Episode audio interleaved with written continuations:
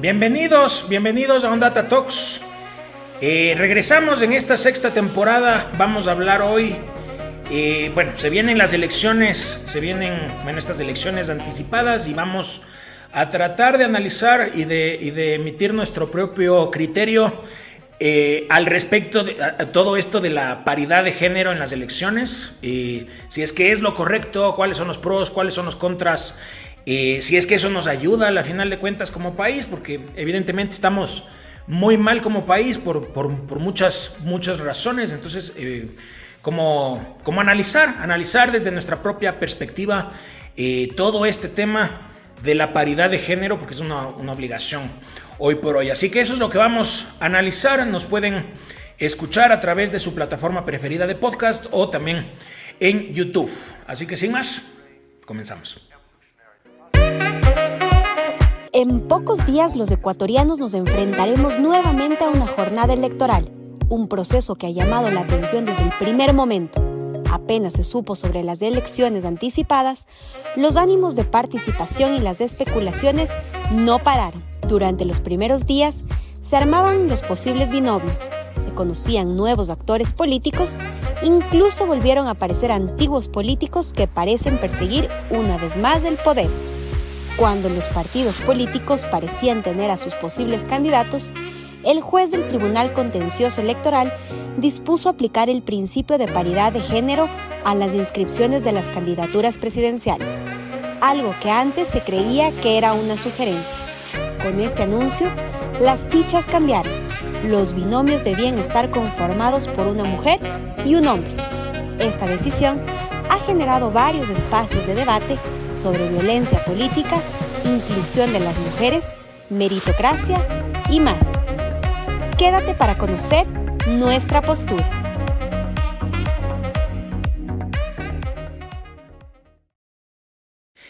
Bueno, vamos primero, vamos primero con lo positivo de esto de la, de la paridad de, género en las, en las, elecciones y en los binomios presidenciales, hombre-mujer, mujer-hombre, eh, esta, esta paridad. A ver, lo positivo, desde la representación de género, evidentemente el mensaje, el mensaje de igualdad es un mensaje que se va, que se replica hacia, las, hacia el país en general. Eh, y eso evidentemente es un tema, es un tema eh, positivo, demuestra compromiso por, sabemos que es una sociedad machista, no solamente el Ecuador, sino en general la gran mayoría de los países, pues no decir, pues no decir todos, han habido mejoras, no, no, no me estoy refiriendo a que no, pero sí, pero sí seguimos siéndolo. Entonces, este, este mensaje demuestra como compromiso eh, por esta representación mixta y es un mensaje que lo estás generalizando sobre la, sobre la igualdad, sobre la inclusión inclusive, y eso me parece que es positivo, promueve además la participación de las mujeres en, eh, en este escenario electoral, que también es positivo. Además, aporta diferentes perspectivas, enriquece el proceso de toma de decisiones porque es mixto, eh, que también es, también es un tema positivo, es un gobierno más equilibrado, eh, al tener en el gobierno como figuras máximas del gobierno eh, para el manejo del país, tienes desde las experiencias y perspectivas de hombres y de mujeres, eso a la final le da, le da un equilibrio porque evidentemente cada uno también ve las, las eh, toma decisiones desde diferentes perspectivas, entonces ese equilibrio también me parece que es positivo. Es un ejemplo además para futuras generaciones, es ese mensaje que estás dando hacia futuras generaciones, tomando, tomando eh, tomando como referencia que de por sí, como, como decía antes, es una, sociedad machista, entonces le estás, le, estás dando, le estás dando ese mensaje hacia las generaciones, sobre todo a, los más, a las más jóvenes, además que puede inspirar a niños y a niñas, sobre todo a niñas, para que tengan, para que aspiren también a este rol de liderazgo en la, en la política y obviamente aspirar también a la presidencia, a la vicepresidencia de un país. Entonces muestra ese es, como ese compromiso y, esa, y ese mostrar que, que ambos, hombres y mujeres, eh, están capacitados para asumir esos roles de liderazgo. Entonces todo eso es lo positivo, pero vamos ahora con lo negativo. ¿Qué es negativo en cambio? Eh, es un enfoque, si es que lo queremos, si es que lo, o sea, siendo estrictamente o ajustándonos más bien hacia, hacia, hacia esta obliga, obligación para el binomio presidencial, es un enfoque que le resta importancia a las habilidades y maximiza más bien esta obligación por paridad de género. Entonces, desde el punto de vista de la meritocracia, es negativo porque lo, lo lógico va a ser que estén en esos puestos tan importantes para el futuro del país, que estén los mejores. Si es que los mejores son hombres, que estén hombres, si es que los mejores son mujeres, si es que los mejores es el equilibrio entre los dos, a la final que esté quien tenga que estar. no, no, no, tanto como que sea un tema de, de, obligación, desvía un poco la atención hacia, hacia la aptitud para estar en ese puesto y más bien se concentra en la obligación, que eso me parece que es negativo. También fomenta la idea de que hombres Em, o sea, este estereotipo de que hombres son para específicamente ciertos roles y mujeres para otros roles, es como que fomenta ese, ese estereotipo o, lo, hace más evidente y eso también es negativo. Fomenta la idea de, que, de desigualdad.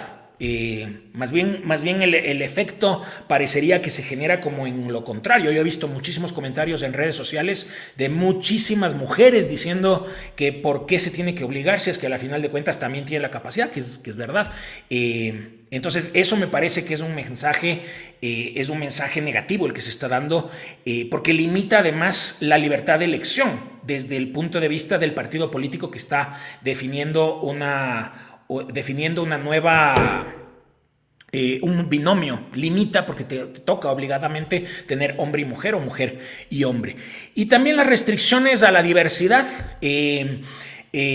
o sea, hay que tomar en cuenta mm, que también hay toda esta, toda esta generación de, toda esta generación de personas que son, eh, que, no se, que no se identifican como hombre o como mujer, estos no binarios. Entonces, es, limita un poco hacia la diversidad, hacia la hacia la... O sea, es como que te obliga a que estés, te obliga a que no haya esa diversidad hacia quien no se identifique hombre o mujer. O sea, Ahorita estamos en la paridad de género, pero en cambio, ¿qué pasa con una persona que no, que no, que no se identifica como hombre o como mujer? También te va a llevar a que se siente eh, excluido. Y eso me parece que también es negativo, y sobre todo viéndolo a futuro, porque cada vez hay más personas que no se identifican como hombre o como mujer. Entonces, ¿es correcto esto? A la final de cuentas, eh, yo creo que ya mucho lo hemos, lo hemos, lo hemos aquí dicho. Eh, ¿Será que es correcto esta, este, este tema? La realidad, viéndolo en números, la realidad es que hay muy pocos, muy pocas mujeres presidentes en el mundo. Eh, de hecho, viéndolo desde el punto de vista de Latinoamérica, es contado. hay muy pocas mujeres que han ejercido el rol como presidentes de una nación. Eh, y también hay que tomar en cuenta que para presidente o vicepresidente, mayoritariamente los candidatos son hombres. Entonces, eh, no necesaria, a, veces puede ser que el análisis vaya por el lado de que hay más cantidad para elegir solo de hombres y no tanto por el hecho de que no quieres votar por una mujer. Puede ser una posibilidad. Y la otra también es, ¿será que el, quien vota es, es, prefiere votar por hombres? O sea, ¿será que hombres o mujeres quien decide votar, será que prefiere votar por por, hombres antes que mujeres. Eso también sería otro análisis que habría que hacer como para tratar de entender un poco del por qué. Eh, aquí en el Ecuador, sola, la, única figura mujer que ha ejercido y que fue por, por pocos días eh, como presidente fue Rosalía Arteaga cuando, cuando fue el, caos en el 90 y creo que 7 creo que fue, eh, el caos de Abdalá Bucaram y la destitución de, Bucaram y Rosalía Arteaga estuvo con, creo que un par de días como presidente. Es la única vez que hemos tenido una mujer en ese cargo eh, y después no ha habido otra, no ha habido otra opción. Entonces, eh, ¿será que a las mujeres no les... primero, ¿será que el, el, votante es machista? él o la votante es machista, o sea, prefiere hombres en esos puestos, o si es que será más bien que las mujeres no ambicionan tanto a tener esos puestos como los hombres? Es otra pregunta que habría que hacerse. Yo no, yo no puedo resolver eso, pero habría que analizarlo para tomar decisiones como la que se, ya, se, ya se decidió. Que de hecho no es una decisión actual, es una decisión que ya viene de hace, desde las elecciones pasadas. Se decidió que para las subsiguientes, es decir, que la que ahorita sí toca, venía esta medida de paridad de género en las elecciones. Entonces no es que se decide ahorita, sino que ya venía desde antes. Entonces, desde el punto de vista eh, personal, desde mi punto de vista, no, esta no es una solución. O sea, yo no veo que esto va ayudar ni al, ni al país, ni tampoco en esta equidad de género. No le veo como que vaya, vaya a ser la solución, porque me parece que más bien eh, desde el punto de vista del país, del futuro del país, estás obligando, eh, estás obligando a que se vote por un binomio que no necesariamente es el mejor. Eh, no necesariamente, puede ser que sí, pero en algunos casos, pero no necesariamente eso sea la realidad de todos, porque no, muchas, o sea, le estás escogiendo a un candidato por su, por su género y no tanto por su y no tanto por sus habilidades, por sus experiencias, y eso yo creo que, no, es, lo, no, es lo correcto. Eh, y por el otro lado también hay que tomar, hay que tomar en cuenta que sí, que, este, este tema más bien despliega, el, eh, despliega este, este sentir de otra vez la rivalidad entre hombres y mujeres. O sea, otra vez se, otra vez se despierta esta, eh, en vez de ser una solución, más bien despierta otra vez esto de, discriminar hacia ciertos roles para hombres, ciertos roles para mujeres, y es como que otra vez empieza a discutir sobre este tema, entonces no le veo tampoco como solución. Em, viéndolo desde el punto de vista empresarial, en el caso de las empresas, em, se me, haría muy difícil pensar que en una empresa escojas, hay casos, pero eh, yo más bien soy partidario de la meritocracia antes que, la cuota, eh, no solamente entre hombres y mujeres, sino cuotas en general, de, por raza o por, lo que fuera. Eh, para mí más bien en el puesto tiene que estar una persona que sea la más capacitada para ese rol, la más entrenada para ese rol. Si es que es la más capacitada, o la más entrenada una mujer, está perfecto. Si es que es un hombre, también está perfecto.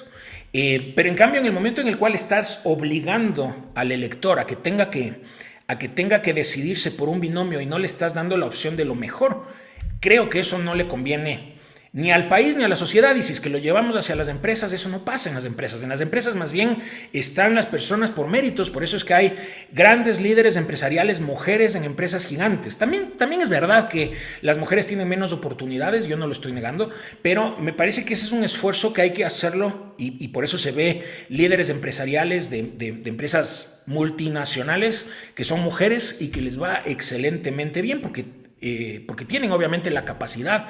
Eh, igual, mejor eh, como los hombres. Entonces, desde el punto de vista empresarial, y me parece que por ahí hay que llevarlo hacia cómo debería ser en el caso del país, hay que tomar en cuenta que hay que, que, hay que tener a lo mejor. Si es que el mejor es hombre, está bien. Si es que la mujer, la mujer es mejor, está bien.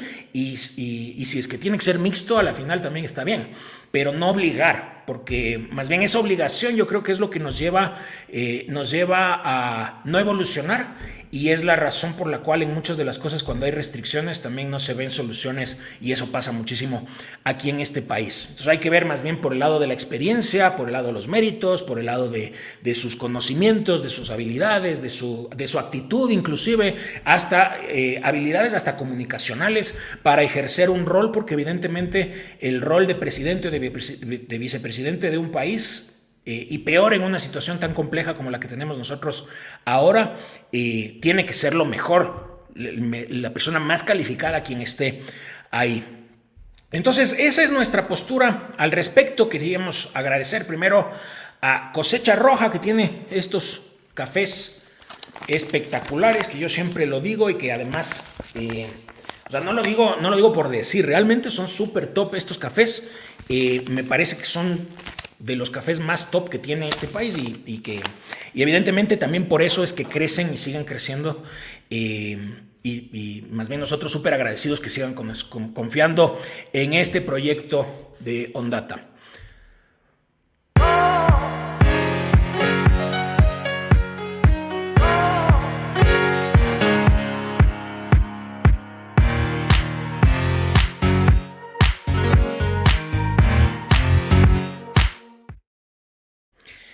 Entonces, con eso estaríamos eh, con todo el análisis. Eh, pueden suscríbanse a la final. Para nosotros hay un esfuerzo para lograr eh, generar todos estos contenidos del lado suyo. El esfuerzo no, es gratis, además el esfuerzo solamente es que le pongan like, que compartan y sobre todo suscríbanse. En, el, en la descripción, tanto en podcast como en, como, en, eh, como en YouTube, les vamos a poner una suscripción también a nuestro newsletter, que estamos ahí siempre compartiendo información y pueden ver todo lo que hacemos en nuestra nueva web eh, ondata.com.es, www.ondata.com.es. Pueden ahí ver todo lo que hacemos. Ahí están todos nuestros artículos de, del blog, están nuestros newsletters, están también eh, todos estos programas que hacemos con los análisis de cada tema. Así que ahí pueden ver y chequear todo y estar al día de lo que pasa en el mundo de los negocios. Así que agradecidos como siempre y nos vemos la próxima.